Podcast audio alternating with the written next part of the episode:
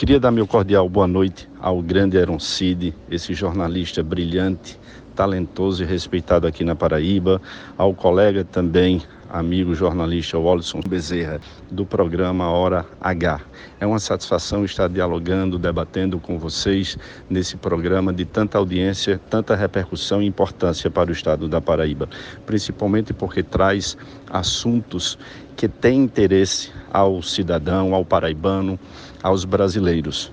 Uma discussão como esta que nos foi é, colocada de forma surpreendente, Heron, causa uma certa preocupação, porque foi um texto que teve uma discussão, poderíamos dizer, uma aprovação até simbólica, um pouco mais de 40 e poucos segundos, né, trazendo até para um recorte da minha atuação também na área automobilística.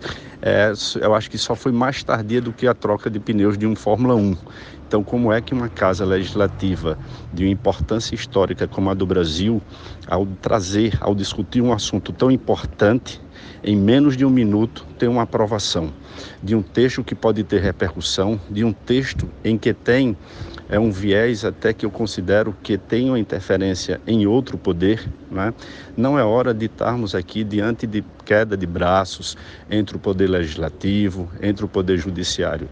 Temos sentido uma pressão e, uma, e um direcionamento de certos segmentos para a, no caso, para ter é, uma desconstrução da imagem e da importância da nossa corte máxima da nossa Corte Constitucional, que é o Supremo Tribunal Federal.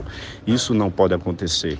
Devemos ter o respeito, devemos lembrar da credibilidade que o Supremo Tribunal Federal e a sua importância deve ter para todo o país. Então, decisões nesse sentido, em que contrariam, em que fere a Constituição, traz prejuízo para o próprio Brasil.